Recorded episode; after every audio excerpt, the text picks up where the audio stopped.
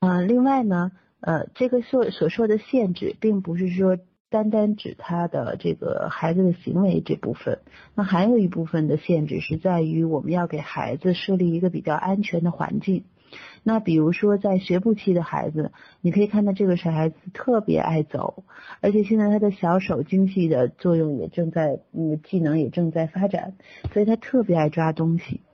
啊，那这个时候呢，我们经常可能会看到这样那种情形，就是他噔噔噔走到那个，呃，往那个插座那部分走去了，然后你赶紧喊停，别去了，然后说一大堆，孩子也不明白，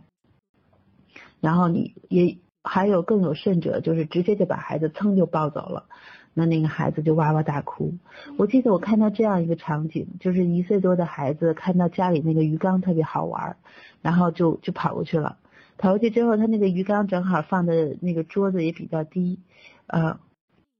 嗯，那当时那个桌子也比较低，所以他直接踩到了桌子上面，然后就去看鱼缸。呃，孩子的奶奶看到这一场景就非常害怕，噌就把孩子给抱走了。那孩子不明，嗯，不知道怎么回事，突然这么一惊吓就开始哭了，而且大闹，啊，所以我们会说，呃，那这种现象可不可以杜绝？啊，实际是可以做到的。那就是我们家长在给孩子设定这种环境的时候，要给他讲究的更安全一些。比方说，我们不希望孩子用手能够碰到的东西，我们就把它拿到更高的地方，让孩子看不到。啊，那如果我们怕这个孩子走到哪儿被创伤，我们还可以在家具的周围贴上那个防撞条。总之，当你呃那个电源插座你觉得很危险的时候，你就拿一个东西给它保护起来。啊，当你在这样做的时候，你会发现，啊，孩子可以安心的去玩了，你也可以呃一边做着自己的事情，一边观察着他。这个时候，孩子玩的自己很开心，那他就不会被别人打扰，那他的专注力就得到了一种发展。我们也一样，我也我们也不用心急火燎的跑来跑去，显得非常的焦躁。所以说，给孩子一个安全的环境，那对孩子的成长也是非常重要的。那第三点是，我们要学会聪明的说不。嗯。在整个的家庭当中，你首先要知道孩子在这个家里谁说了算。那教育要持之以恒，另外也要记住，持之以恒的教育是需要持之以恒的努力的。如果你的孩子伸手去拿一个不该拿的东西啊，那这个时候你不能只是坐在椅子上朝他好，不许拿。这个时候你是应该走到他身边。拉着他的手，直视他的眼睛，引起他的注意，告诉他为什么这个行为是不允许的。啊，比方说孩子要去拿一个剪刀，你不能在那看见了就说不许拿，不动，不准动。那这个时候，通常你要走上前去，把他手上的那个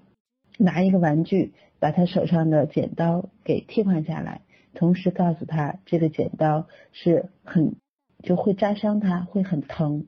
那孩子可能听不懂特别多的这种呃语言，但是你跟他说疼啊，可以试着拿你的手稍微掐他一下那个小手，让他感觉到疼的概念。在零到三岁以内的孩子，我们都需要做到眼到、手到、嘴到啊。这样的话呢，就是我们第一眼睛看到了，嘴上要说他停，这个时候我们的手也马上要跟过去，帮助他把这个东西拿走。这个时候需要我们语气坚定，同时要给他替代的玩具。记住，替替代的玩具很重要。在这块我要特别呃介绍一个，就是一个教育方面的黄金法则，那就是你希望别人怎么对待你，你就要怎么对待你的孩子。那孩子再顽固，也很难抗拒亲切的态度和好玩的东西。另外，在这个年龄阶段的孩子啊，我们的指示要非常的简单。对话能够提高孩子的社交能力，但是话有时候太多了，宝宝也不知道你说的是什么了。比方说，还是像刚才似的，宝宝伸手去拿了那个剪刀，哈，那这个时候你跟说，你不准拿剪刀，剪刀分开锋利，你怎么可以玩这个呢？呱呱呱，你说一堆，其实后边孩子根本就听不明白。所以在说这个，就是在制止孩子这些危险行为的时候呢，嗯，越简单啊越有效。越好，也就是说，首先你要说停，其次拿一个玩具踢下他的剪刀，最后再告诉他这个剪刀扎在手上会比较疼啊，就越简单越直接，但是语气越坚定，的效果会越好。第四点就是我们经常遇到的，就是孩子之间的一些争执啊，嗯，孩子在这个年龄段他开始有了社交的一些发展，那伴随而来的一些是教育问题也就来了。啊，当他几个孩子，很多的孩，呃，几个孩子在一个很多玩具的一间屋子里的时候，你就能够看到冲突的画面了。啊，所以在这个时候，可能你首先要分清楚，呃，这个是别人的领地还是自己呃和还是保护自己领地所发生的冲突这种区别，因为两者之间有的时候是很难呃清楚的界定的。那么通常孩子在一起玩的时候，我们经常采取的方式也就是那几种。第一个就是丛林法则啊，那这种法则我们肯定都听过，就是把你的孩子扔到一堆孩子当中，让他自己去学会抗争。那通常这种情况下的结果就是，这是一个小霸王的天下。像性格比较温和的宝宝，可能就要从这场啊弱肉强食的游戏当中就被推出来了，因为他应付不了这种进攻。啊，那也有一种可能，就是孩子会变得应付自如，他会予以还击。换句话说，就是弱的变强，强的变得更强。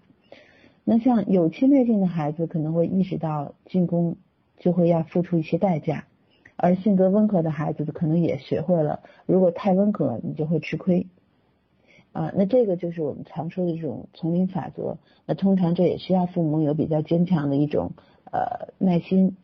呃，即便如此哈，即便如此，那如果太过激烈的话，我觉得家长还是呃要缓和一下这样的场景场面的。所以说，嗯，孩子在嗯他比较幼小的这个阶段，其实包括他四五岁以上，就是他还在比较婴幼儿这个阶段啊，这个儿童阶段的时候，呃，那我们管理孩子的一些游戏环境还是很重要的。啊，特别是在零到三岁当中，我们给孩子创造一个呃良好的一个玩耍的这种习惯啊，也是非常重要的。嗯，但是当然，在这个年这这个阶段，如果我们想控制孩子的玩耍，也是非常不明智的。但是我们可以做到监督。嗯，那比方说像零到三岁这这这个阶段的孩子，那么他们对我的玩具的占有欲是非常呃强烈的。那也是非常正常的一种表现。那随着时间呃的流逝，随着孩子的增大，那这种现象也会自然的改善。你也可以呃，你也可以看到他这种冲突会越来越少。那么，但在现阶段的话，我们可以做到哪些事情呢？首先是我们要呃有一个玩伴的组合，就是父母再去找呃给孩子找一些呃同伴的时候呢，也可以有意去进行一下挑选。或者有意再进行一下干涉，比方说，如果两个孩子都属于那种很攻击性很强的孩子，那他们要在一起玩的话，那冲突肯定是免不了的。那碰到这种情况的时候，你就可以坐在他们中间，让他们看到和平相处，呃，比打架要更好玩。在适当的时候呢，你还可以做一个裁判，啊，当你有的时候，你你给这俩孩子。玩玩具的时候，你不得已要给他们约定时间，因为都想玩嘛，对吧？俩人都想玩一个玩具，那这种情况下，你就给他设定一个时间。那等到时间了，你就要宣布啊，现在开始交换玩具了。还有呃，示范的作用也是非常重要的。那像在一岁多到两岁的时候，这个孩子呢，呃，有的时候他可能在做一个非常危险的动作，他可能会把一个呃什么铁皮铁金属的小汽车就直接扔到了地上哈，很摔这个这个玩具。那这个时候呢，你可以把玩具拿起来，然后对着他说说车是在地上跑的，不是来用来扔的。然后呢，你再向他示范这个玩具该怎么玩。另外呢，在这个年龄阶段的孩子，他可能不太会跟别人分享他的玩具，啊，那如果要是说朋友之间相互串门怎么办呢？他们呃，现在我们的家长经常为了呃孩子们不够不要太寂寞，所以我们经常也会约着一起玩儿。那么这个时候，像在这个年龄段的孩子来讲呢，我们就更多的要呃提示家长。你在去做客的时候呢，你顺便可以带一个呃你自己孩子喜欢玩的玩具一块带过去，啊，因为别人家的孩子在别人家碗里的饭香嘛，这都是一个嗯很很就是大家都会看到的一种现象。啊，所以说在这个阶段来讲呢，呃，孩子可能会觉得别人的玩具好玩儿，啊，但是呢，这个阶段的孩子占有欲也特别强，那么他们又不懂得分享，所以自然而然的，嗯，你让他知道，他放弃一个玩具的同时，你要让他知道。当他放弃一个玩具的时候，他还可以得到另一个玩具，那么这种分享就比较容易达成了。另外呢，在孩子他们一起玩玩具的时候呢，切忌硬抢啊。嗯有的时候我们会看到，就孩子还特别小呢，牙牙学语的时候，那个他手里拿着一个玩具，可能因为那个时候的小手是他的一个工具嘛，所以他见什么就抓什么，可能会抓到一些危险的东西。这个时候我们经常会看到家长也蹭一下就把这个玩具就给抢下来了。呃，其实这种行为相相对来讲就不大好啊，因为你孩子其实不是说他不可以把玩具给你。啊，他只是不太喜欢被抢走的那个感觉，因为一旦被抢走，他就会觉得这个东西永远拿不回来了。而且我们也不得不说，当我们去抢下一个玩具的时候，无论我们的表情还是我们的神态，呃，可能都不够柔和，也不够让人舒服。所以这个时候呢，呃。孩子也不太高兴。那同时，你经常去抢孩子的玩具的时候，他就会知道哦，原来玩具是可以抢的。那别人手里有这么东西的时候，我也可以去抢。所以你就给他无形当中做了一个不太好的示范。那正确的方法是什么呢？正确的方法是你，我我前面讲过，就是你拿另外一个玩具来跟他替换。嗯，你让他自己把玩具交到你的手上。啊，你可以说啊，乖，给妈妈啊，然后伸开手让他给你。呃，这个时候你会发现，孩子通常呃会被你手里的另外一个玩具所吸引，他就会把这个玩具给你的。所以让孩子把自己玩具送呃交回到你手上，是一个呃相对比较好的一种方式。啊，那如果孩子们在一起为了玩具还在继续的争吵。那争吵不休的情况下，那你也不得不把孩子们就要暂时的分开。嗯，还有一个就是孩子发脾气。呃，我记得，嗯，其实孩子发脾气，有的时候我们也可以先反观一下自己。那么现在呢，我也可以给大家做一个现场的互动。啊，请大家现在自己想一想，你最近一次大发脾气是什么时候？啊，你发脾气的时候你会做什么？你会不会呃摔门啊扔东西啊？或者当然我们可能还有喝酒，就转转移一下哈。但是你会发现，像摔门、扔东西、呃跺脚等等这种这种形式，好像我们也会经常会遇到啊，也会用啊。通常就会让我们的情绪稍微好一点。这听上去好像有点幼稚哈，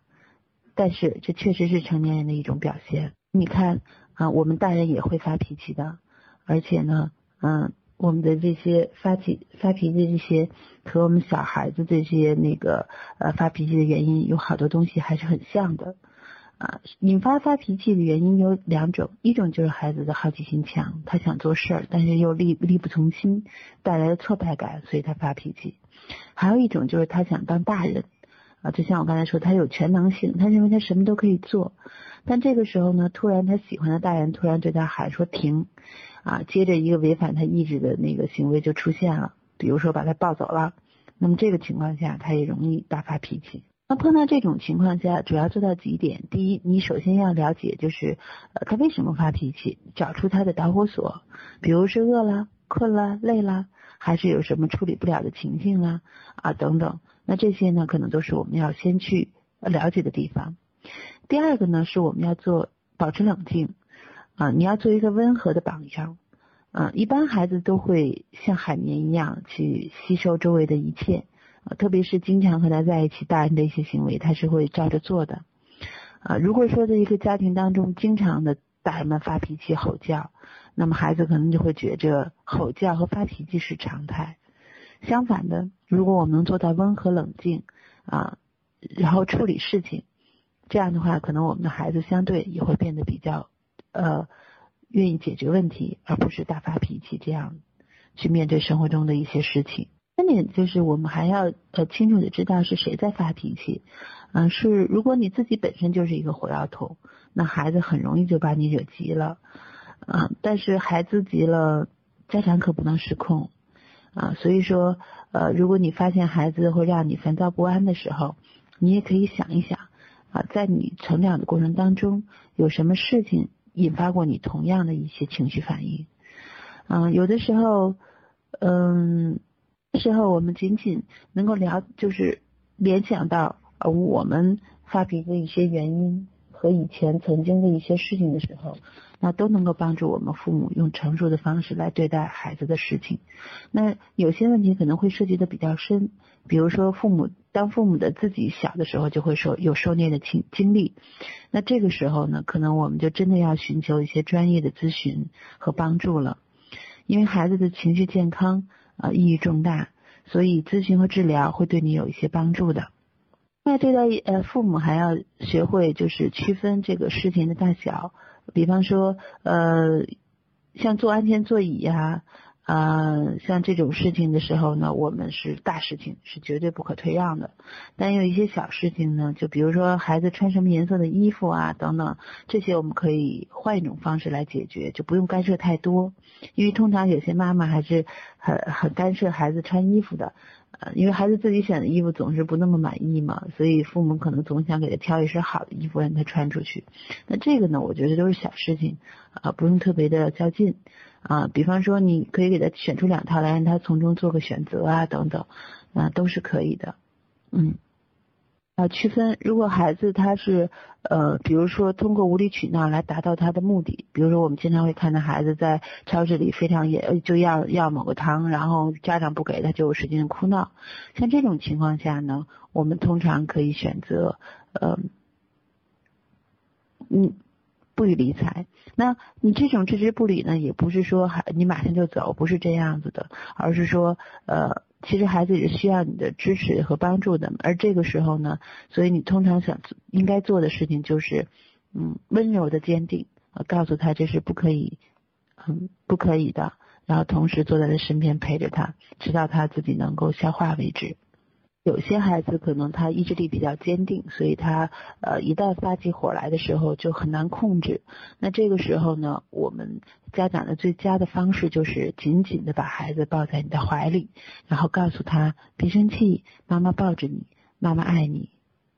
情况下小一点的孩子可能会更好哈，比如四五岁啊以内的孩子你都可以抱。那当然有的孩子稍微大一些了，他你抱不动他了。啊，那这个时候他也可以反击的时候呢，啊，那通常我们可以选择其他的方法，就是，呃，我们坐在他的身边，啊，同时我们也会告诉他，我们会告诉他，嗯，等你想清楚了，啊，我会在这儿一直陪着你，等你冷静下来，我会来帮助你的。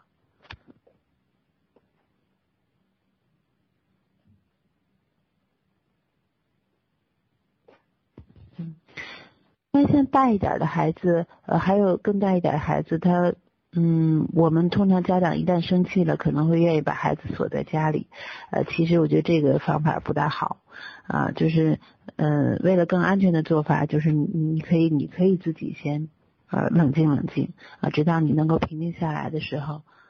呃，你再跟孩子在一起来谈论这件事情。那如果孩子发火弄坏了屋里的东西，那请你记住。那都是他的玩具，不要再买新的给他。如果孩子损坏了，其实家里的东西，比如墙壁啊、窗户啊等等的时候，啊，通常当这件事第一次发生的时候，孩子们可能自己都会吓一跳，啊，他可能都没有想到他会这发火会有这么大的危害力，啊，因此可能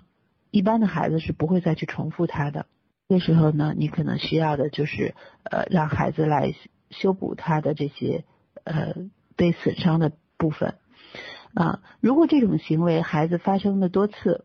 那么这个时候就请嗯家长们要注意了。这个时候可能你真的要请心理咨询师来帮助你解决这个问题了。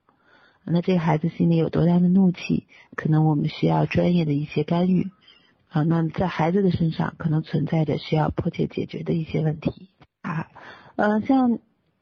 呃，一岁多的孩子通常爱咬人，那这个时候呢，可能我们需要做的就是，那教孩子有更好的一种表达方式，啊，比方说你会留着呃，把你牙印给孩子看，说你不要咬，那妈妈会很疼。同时你会教他另外一种方法，就是来宝宝，如果你喜欢妈妈的话，你可以跟我抱一抱，或者说你要是生气的话，咱俩也可以拍一拍手等等。嗯，同时呢，我们还要教会孩子玩温和的游戏。如果你要能够察觉到孩子身上有暴力的倾向，那么你可以教他玩一些比较温和的游戏，比如说孩子动不动就会摔玩具啊、扔车、撕坏洋娃娃，那这说明这个孩子身上是有一点暴力倾向的。嗯，虽然说从某种意义上来讲，他这样的行为是正常的，但是呃，教会孩子用温和的游戏来。替代这种呃暴力的游戏还是比较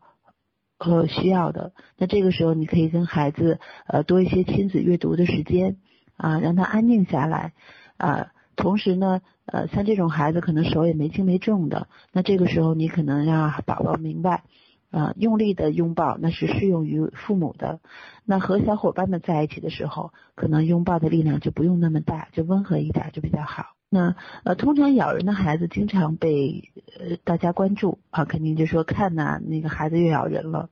如果你发现宝宝咬人是为了能引起别人注意的话呢，那这个时候您可能也要把它呃养成另外一种习，就被别人接受的一种习惯。那引人注目，你可以呃，比如唱首歌啊，或者表演啊，都可以，但是就不要让他用咬人这种方式来引人注目就好了。另外还有一个就是尖叫和哭哭啼啼，这个时候呢，我们可能会看到孩子经常会试验自己的声音，啊，他一会儿那个是这样叫，一会儿那样叫，总之怎么也不安静。通常孩子这个时候是为了好玩，那首先他想看看自己的那个呼叫的分贝有多高，另外就是看看能够对别人有什么样的影响，啊，所以这个时候呢，你最好是让孩子的尖叫声可以跟一个具体的地点相联系，那就是。操场上或者呃屋外啊，你可以跟孩子这么说：你说你这种声音呃不适合在屋里发出，如果你一定要尖叫的话，那咱们可以到外边去尖叫，比如说草地上啊，这样的话让他把声音和地点性进行一个连链接，嗯，告诉他在屋里的时候尽量不发出这样的声音就好了。呃，如果孩子要用哭哭啼啼的方式来达到他的目的的话，那恐怕我们需要做的就是呃不能。让他不能满足他的这些要求，同时你会告诉他用愉快的声音来跟我讲可能会更好。比方说他呃比较正常说话的时候，你就会鼓励他，你说你这样说话很好听啊。要达到某种目的的时候，你可以说让他用这样的说话方式的话，呃更能够呃达到他的目的。这样一种阳性的强化法，也会使他减少这种呃哭哭啼啼啊和精神尖叫这种行为。等到宝宝说话越来越利落的以后，那么这种哭哭啼啼的阶段也就会过去了。啊，还应该知道的一些事情，就是我们要尽量尽量避免轻视孩子。就可能有的时候孩子自尊心都是比较敏感的，那通常我们大人的一些无意之举，可能在孩子看来就是非常呃受不了的一些行为。我记得我们家孩子，呃有一次是摔倒在地。呃，当然那次是摔的并不疼，可是那个姿势很好玩，然后我就我就我就乐了，我说我说真的挺逗的哈，挺有意思的。结果这就伤了他了，他当时就跟我说说妈妈你为什么笑我？呃，他非常的严肃，呃，所以我们也要尽量嗯注意自己的言行吧，尽量要呃以他的自尊心为一个那个出发点啊去做事，呃尽量做到尊重，避免一些嘲笑。另外，在这个阶段过程当中，我们还要尽量去帮助孩子呃独自玩耍。呃，以前我们经常会说帮助孩子独立，独立就是让他呃培养孩子的独立精神。但即使是独立精神呢，呃，我们仅仅指的是他成为一个情感上健全的一个人。啊，但在做事上面来讲呢，我们还是要分为三个阶段的。第一个阶段就是依赖阶段。也就是在孩子不到一岁的时候，那我们希望他能够完全依赖的父母。第二个阶段就是我独立的阶段，就是孩子开始说我来做这件事情等等。那么第三个阶段的时候，就是相互依靠的阶段，我们一起来做一件事情。那这个是最为成熟的阶段，孩子有着靠自己成就一番事业的动力，但是他也明确明智的知道要寻求帮助，才能把这件事情做得更好。嗯，所以说我们会发现，当孩子一岁的时候，他是完全需要家长来帮助的。到了三岁的时候呢，孩子就可以做一些呃呃具有想象力和玩一些自己的一些玩呃事情了。那这个时候呢，在孩子三岁左右的时候呢，你给他的玩具应该是比较简单的，也是比较初级的，比如积木啊、皮球啊、洋娃娃啊等等这些。呃，卡车也用那种不带电池的这种玩具，他可能就会自娱自乐玩半天。那么孩子四岁的时候呢，呃，如果让孩子呃独自待在一间房间里，他可能挺无聊的，但是呢，他也会把这些无聊的东西最后凑成一个他想玩的事情。啊，我记得有一个绘本叫《小兔汤姆》的绘本，有一个有一个故事就是汤姆无聊的时候，啊，那个时候他就会把家里所有的家具都给凑到一起，搭了一条船。所以孩子的想象力还相对丰富的，我们要给他这个，我们要给孩子这个时间，能够自己独立的玩耍。那孩子六岁的时候，六岁以后，我们会发现他有的时候就会，呃，开始渐渐的疏远你了。呃，我们在心理学上来讲呢，就叫做有计划的疏远阶段。有的时候你会发现他早餐和午餐会出现，那中间他可能就出去玩去了，找不着人了。所以这个时候呢，写个便条啊，或者说晚上一块吃饭的时候聊聊天啊。嗯，等等，呃，就是这种亲子活动啊，或这种链接，呃，才是一个连接个体和你们家庭形态的这样的一种状态的一个最好的方式。所以，像真正快乐的人，那心理健康的人，既不会完全依赖，也不会完全独立。嗯，他们知道要相互依赖。嗯，所以说，其实孩子在不同的年龄阶段，那么他会有不同的一个。呃，反一些行为反应。那通常孩子在成长过程当中，他都是有一个曲线行行进的一种模式。也就是说，有一个阶段他会非常跟你贴近亲近，那有一个阶段呢，他又觉着特别想独立，不需要你来管教他。啊，所以我们的家长呢，也要在这个过程当中去辨别一下这个时机。那在孩子非常想跟你亲近的时候呢，我们进行一些教育和把我们的一些思想来传导给孩子。那在孩子呃非常想独立的时候呢，我们也能给他一些空间啊，让他独自玩耍。那孩子虽然呃要保留他的天性。有些行为虽然是孩子的正常行为，但是也是我们所不能允许的。因此，管教和设计限设置限制，还是需要我们家长来做到的。以上就是我给大家介绍了一下，在不这个零到三岁这个阶段当中，那孩子有可能会发生的一些行为，以及在这些行为当中，我们用一种什么样的眼光去看待。啊，在这里我也在在最后再强调一下，就是，呃，通常我们在这个年龄阶段的孩子发生的一些事情的时候，我们要学，我们要尽量做到换一种角度去思考，也就是说从玩的角度去看，啊，从孩子自身的这种呃年龄阶段的特点去看这件事。所以很多事情，他们通常是一种玩的心态在做，和尝试的一种心态在做。所以我们家长也不必太过担心，不要用成人的标准去衡量他们的行为。他们还没有那么复杂，还想不到欺骗呐，或者想不到那个打人呐，啊，他可能还没有完全的这种意识。我们首先不用特别紧张，啊，要做好心理准备，啊。对于他可能发生的一些行为有有之前的预期，那么在他发生之前，我们能够尽量的去预防和引导，这就是我们家长所需要做的一些事情了。那好，那今天的课程就讲到这里。那么下面呢，我们也会把我们今天所讲的一些事呃事情，然后运用到生活当中去。那么下面我们就开始回答呃大家所提出来的一些问题。